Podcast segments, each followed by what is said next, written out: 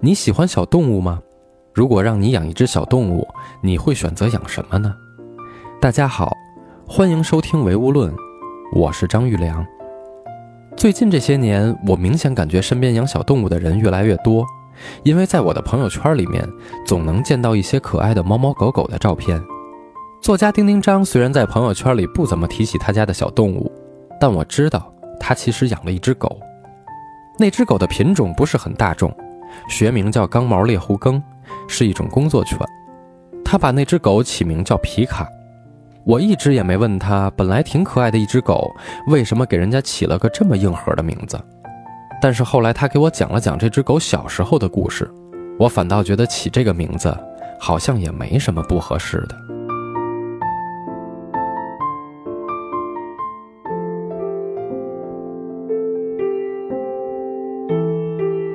很多人不知道我为什么叫丁丁张，是因为我的一个同事说观察了我，发现我长得特别像《丁丁历险记》那个漫画里的主人公，说你看你自己，那个整个的形态，长条状的这种长相，很像那个《丁丁历险记》的主人公。后来呢，我过生日，他们几个人就说要不要送我一个比较好的礼物，呃，我记得那一年是正好 iPad 出第一代。那是一个非常新奇的电子产品，所以他们就陷入了一个很两难的选择，就说那到底是送你一个 iPad 还是送你一只狗？我也纠结了很久，因为我自己从小其实我养过猫，但是猫其实大家都知道它不用遛，不用你每天都跟它互动，所以我对狗其实内心是有一点点恐惧的。然后呢，我又是一个电子产品爱好者，我就纠结了几天之后，我跟他们讲，我说，那我还是要一只狗吧。我就做了这个决定，后来我们就开始纠结要什么样子的狗。那个朋友就说：“你看，漫画家其实都是有审美的，以及画家观察世界的角度一定是和谐和统一的。”他说：“你看《丁丁历险记》里边有一只狗，它那个狗的品种我们查了，叫刚毛猎狐梗。这个狗的性格呢，好像生性幽默，天性又比较乐观，是一种工作犬。我后来看了一下图片，我觉得确实可能要真的。”过一种，嗯，cosplay 的生活，就变成了真的《丁丁历险记》的现实版。然后我就收到了这只狗，它刚抱回来的时候，我印象特别深，是一个下着雨的晚上，秋天。它有点哮喘，所以我刚把它抱回家的时候，冒着雨，给它买了什么住的那种小宿舍什么的，它就住在那儿。那会儿我还住在一个很小的房子里，晚上睡觉的时候我就能听见他的呼吸声，除了他的呼吸声之外，还能听到他的那个哮喘，就是气管里发出的那种嘶嘶的那种声响。我当时特别担心他死了，因为 iPad 你可以充电，狗是无法充电的。我半夜就会起来的时候，我就会去碰一下它。这种狗很奇怪，它醒的时候非常精神，睡的时候又会睡得很沉。所以他睡得很沉的时候，我几度怀疑他死了，我就会把他弄醒，叫他的名字。他非常聪明，当天他就知道自己叫皮卡了，一叫他就会跟我互动，就会看着我。所以后来就赶紧给他治，治那个气管的过程，好像就是我跟他熟悉的一个过程。从那之后，我们俩就变成了一种陪伴的关系。他住在那个小房子里，第一年都在那个小房子里。我那会儿工作正好是最忙的时候，你像十年前。正是在工作的那个上升期，每天基本上我是早上九点钟会遛它一次，啊，晚上基本上就没点儿了，不知道几点能够回来。一岁之前的狗有点蠢，它又不知道那个大小便的概念，所以它有的时候就会尿在家里。我印象很深的就是，呃，我们的第一年相处一点都不和谐，就是我每天回到家之后其实挺气愤的，因为你本身很累，一天的工作其实已经掏空了你的精力，在那种情况之下。你进到房间里之后，满地都是狗尿，每个角落里都有它的痕迹。然后那会儿做的第一件事就是先把它从狗尿当中解救出来，把它抱在门口，到楼下遛它一圈。这个时间差不多要十五分钟。那十五分钟其实一点都不开心。遛完它之后，帮它喂饭，把它放在一个稍微干净的角落里。我的工作就是拿毛巾、拿消毒水，开始擦地。基本上这个工作要四十分钟，所以他第一年其实给我带来了特别多的烦恼。我中间也几次想过放弃。然后有一次，我妈他们过来看我，说你自己还照顾不了自己，你还养了一只狗，不管怎么样，它好像是一个陪伴，但是那个陪伴其实有点不情不愿的。所以在那个时候写了大量的跟皮卡有关系的文字，但我其实内心知道我并不爱他，他更像是一个责任感，所以没有什么情深呐，也不像大家想象中，哎呀，我跟他要相濡以沫，又特别和谐，不是，我们俩天天在吵架。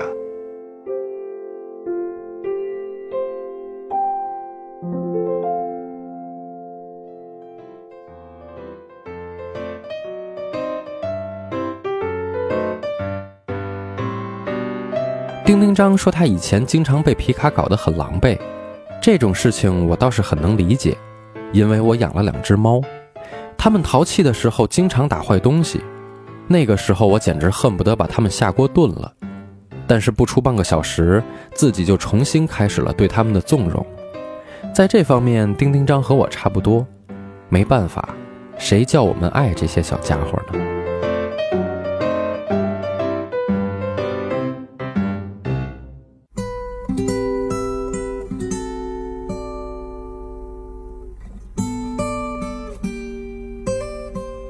到第二年的时候，他自己很好奇，他就会经常跑出去。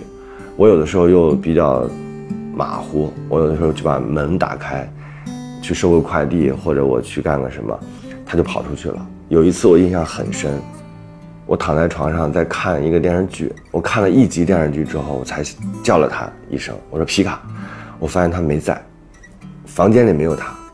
我出门一看，我那个防盗门是开着一个缝的，这狗就不见了。我那个时候有两个想法，第一个想法是我轻松了，我这狗丢了就丢了，就是我再也不用为它擦屎擦尿了。但第二个想法我非常沉重，如果它出去，像它这样的性子，除了像我这样的人，谁能忍得了它？所以那个时候我就开始疯狂的出去找。我们那个小区还好是一个比较封闭的小区，我看到一个保安拿了一个塑料绳，就是在他的腰上拴了一下。然后这个狗就非常垂头丧气，因为它自己也无知嘛，它不知道自己闯到外边去之后是一个什么样的结果，可能就被这个保安给拿住了。拿住了之后，腰上拴着一根塑料绳，垂头丧气的走在那个路灯下边。我就冲过去跟那保安说：“这是我的狗。”我说：“谢谢你，刚才它无意中跑出去了。”我说：“第一次打它是在这个时候。当我把它带到家的电梯里的时候，我真的非常用心的揍了它一顿，但它其实非常委屈。”他不知道发生了什么，他也不知道自己可能经历的是一个挺可怕的事情。但从那之后，好像我很少揍他，好像从那之后，我们俩的情感产生了一些变化。原来我把他当成一个负担，现在我把他当成一个责任，后来转化成一种夹杂着爱和责任的事情。因为他开始跟我互动，开始跟我有特别亲近的那种关系了。皮卡就陪着我度过了我自己工作当中非常重要的时刻，他现在已经陪着我搬了三次家了，每一次我都觉得他都在找一个属于他的位置，因为我跟他后来的相处更像是室友，不是那种别人想象中的什么父与子，他是我的宝宝，我是他的爹，不是，我们从来不会用这样的方式相处，我和他非常平等。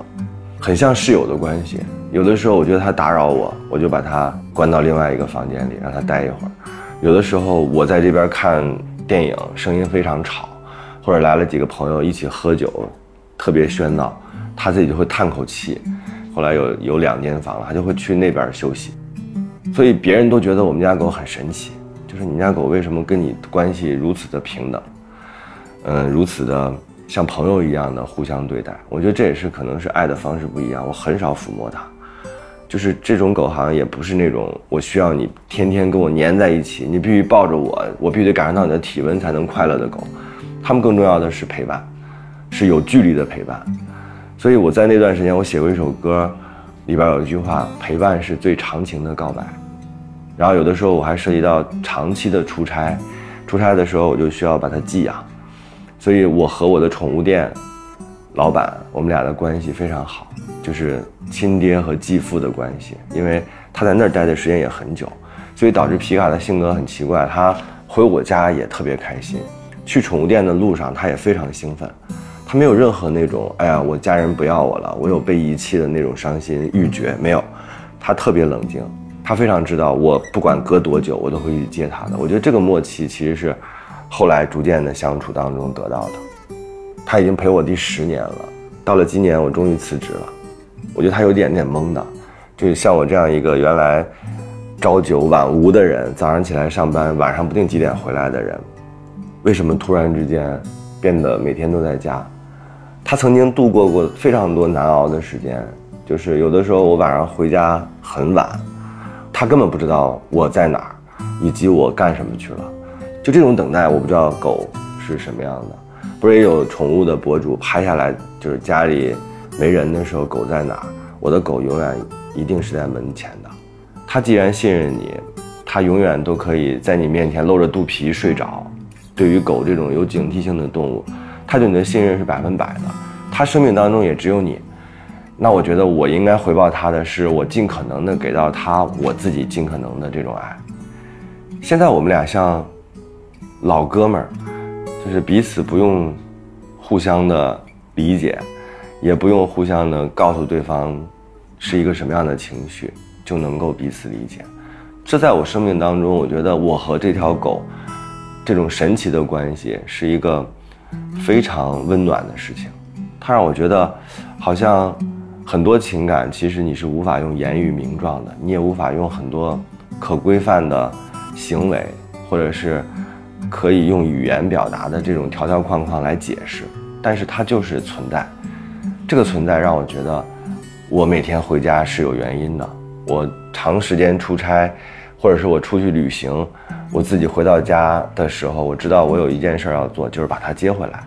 从另外一个角度，我觉得，就是这个情感啊，也是一样的。我从和皮卡的相处，我学到了非常多和人相处的事情。这样听起来好像有点滑稽，但是其实是这样的。我觉得我们都会跟一个东西，或者一个值得纪念的物品产生感情。有很多的时候，我们并不知道这个感情对于我们的意义，可能有一天失去它的时候才会知道它的意义。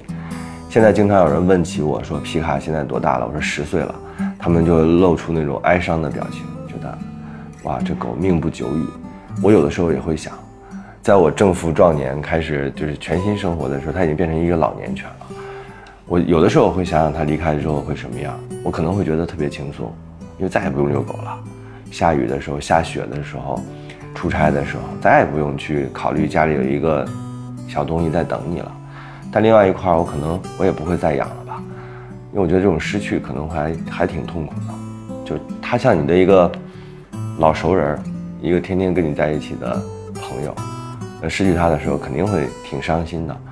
但我也尽力做到去者不留吧。也许只要是现在对他好。然后他最后离开的时候，我觉得我也会很安心，他也会特别安详的。所以，如果皮卡走了，我就接受，就像现在我对很多事情一样。我其实内心不害怕丢失任何东西，我不害怕相册坏掉，我不害怕定情信物丢掉，我也不害怕爱人突然间不爱了，因为这都是顺其自然的事情。嗯，人生当中有一门课程，我觉得应该叫做接受，就是我们不能光接受好的，我们不能光接受来的东西的可爱、美好、珍贵，我们也要接受它的失去、离散，可能再也不见。我觉得这是一种非常健康的情绪，因为有一天我们也会离开，我们也会和很多事情说再见，这种情绪是必不可少的，但是不可持久。所以，这就是我和我的狗皮卡的故事。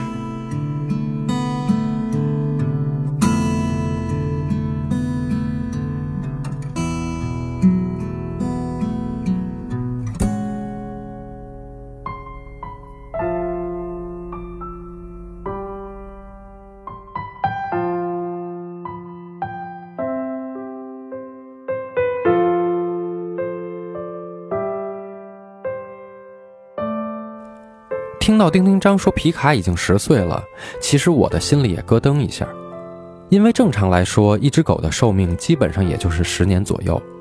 它给我们带来的一切喜怒哀乐，也只能存在于这段并不漫长的时间里。